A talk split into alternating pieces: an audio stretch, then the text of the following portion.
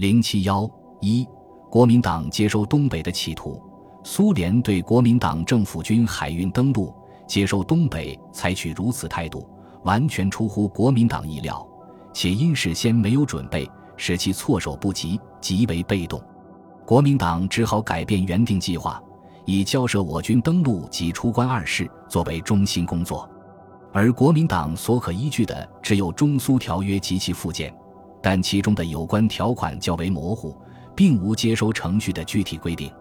虽然在有关附件中有国民政府可在已收复领土内树立中国军队，包括正规军及非正规军的规定，但又规定有关作战一切事务之最高权力与责任属于苏联军总司令，且应保证中国行政机构与苏联军总司令之积极合作，并依据苏联军总司令之需要及愿望，特与地方当局指示，彼得有此效果。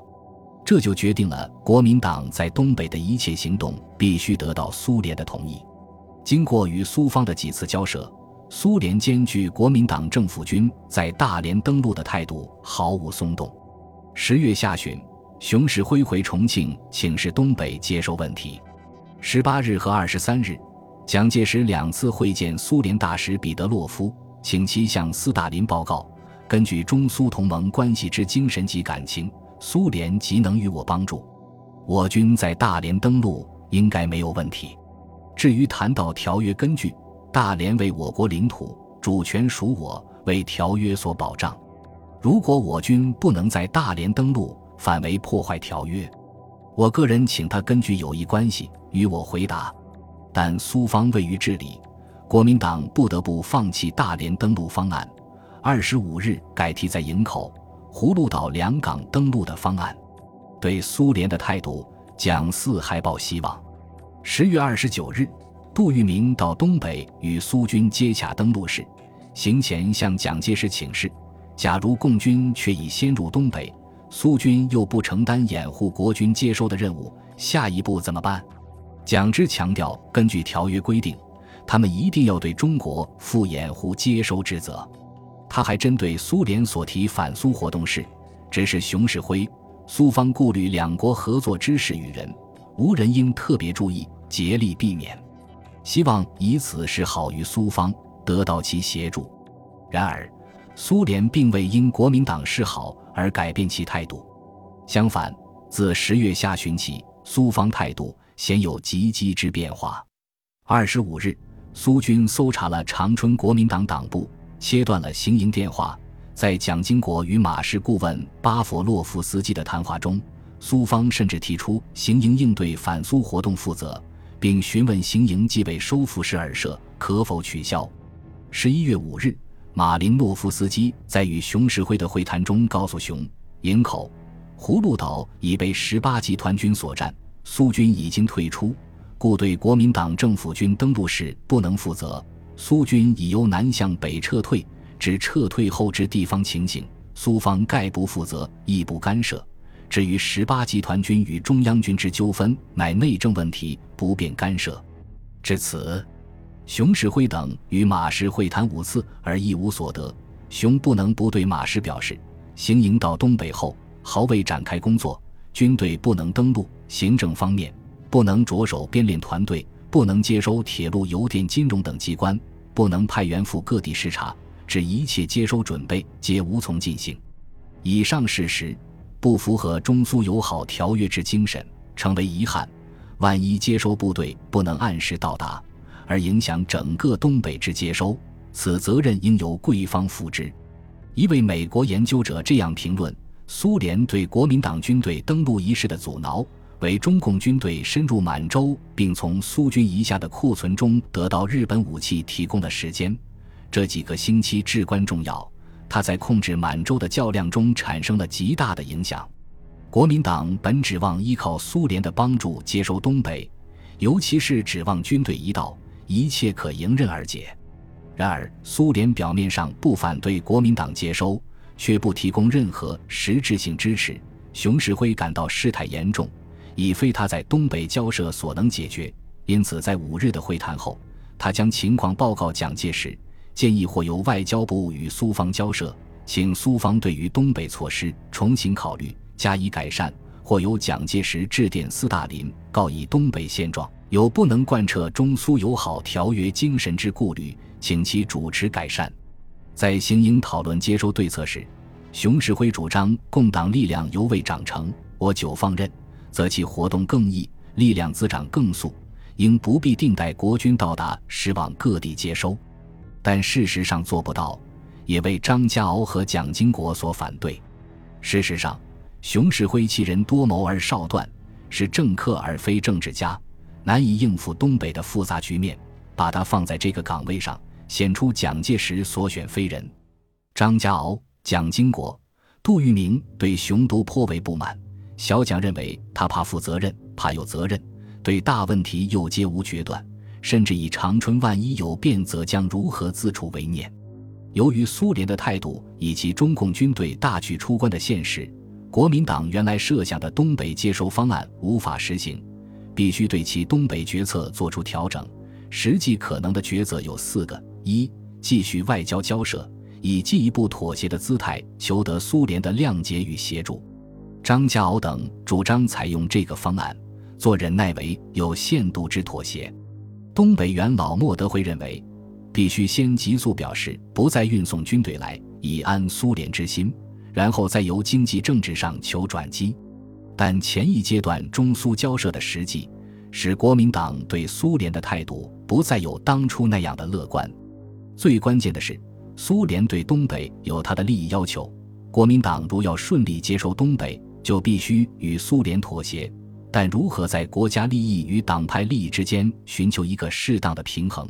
妥协到什么程度可以解决问题，而又不至于影响国民党的公众形象？国民党似乎心中无数。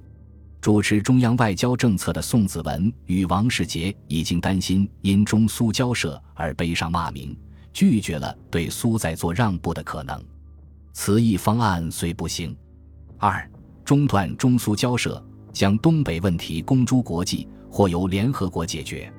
军令部部长徐永昌等人持此主张，他们认为此案其害在失经济与人心，其利则不分关内兵力，即可集中兵力于关内，首先解决华北问题。但是在苏联大军占领东北的情况下，对苏决裂不仅使接收东北更遥遥无期，而且苏联一旦放手支持中共，数月之内。东三省内将有以日本武装为装备之中共军数十万出现与我作战，此种前景足以使国民党担忧不已。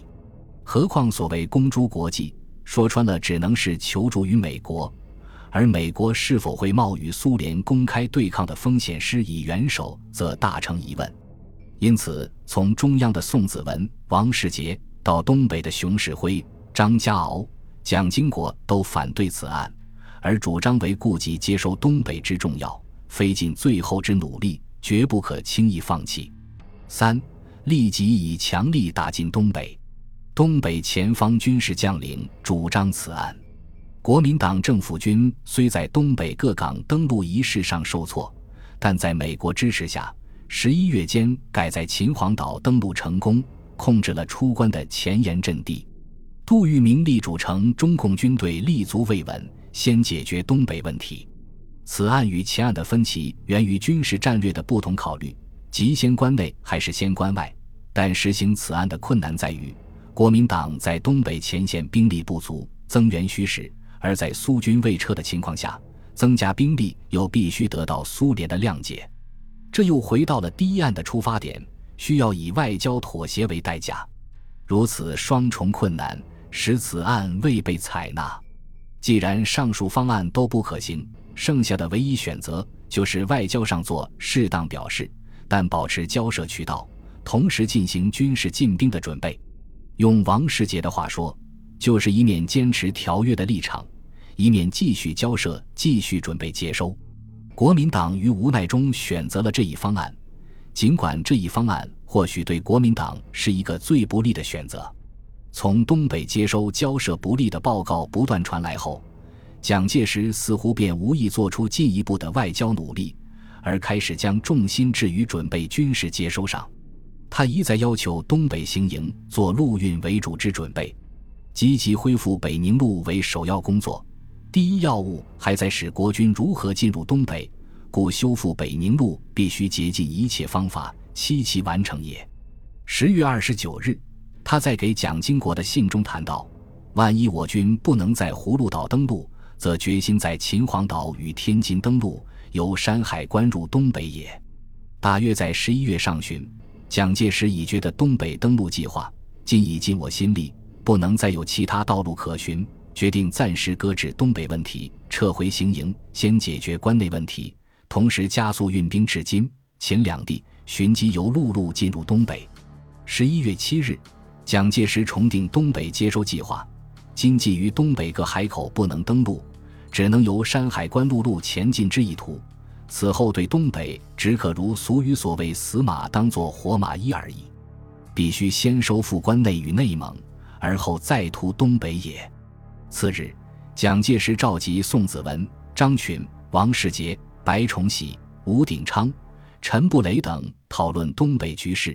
蒋提出了撤退东北行营的计划，众人未表异议。十二日，熊式辉应召到重庆汇报。十三日和十四日，再有陈诚、白崇禧、何应钦、王世杰、张群、熊式辉等参加的国民党高层决策会议上。蒋的决策经讨论被通过。十四日，蒋介石致函在长春的蒋经国，告以：照目前局势以及根本之计，只有将东北行营迁移于山海关，决由山海关循铁道进入东北之一途，而对苏联仍与之继续周旋，不取决裂形式。不过明示其我政府在事实上已无法接收东北，行使主权，故不得不迁移行营地点。暗示其责任在彼而不在我也。蒋的考虑是以退为进，反守为攻，借助国际力量迫使苏联让步。十一月十三日，王世杰约见苏联大使，告以中国将对东北接收问题重新考虑。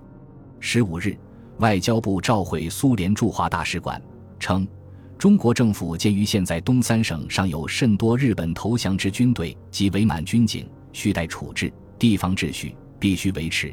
已于派员接收东三省时，随派军队若干前往，兹因运兵至东三省时遭遇诸种阻碍，以致东北行营及其随行赴东北接收各项行政之人员不能达成其任务，故中国政府决定：一、东北行营职员及协行营赴东北之军事、行政、外交人员全体四百余人。迁移至山海关。二，迁移时间决定为本月十七日至二十三日，每日将用运输飞机一架至六架往长春接运。三，我政府依照中苏协定，并派定型营副参谋长董彦平中将为军事代表，带同助理人员数名派在马林诺夫斯基元帅之总司令部所在地，随同禁止，以资联系。至此，东北行营在长春一月。未能解决任何问题，不得不撤回关内。国民党企图依靠苏联协助接收东北的计划暂时告一段落。本集播放完毕，感谢您的收听，喜欢请订阅加关注，主页有更多精彩内容。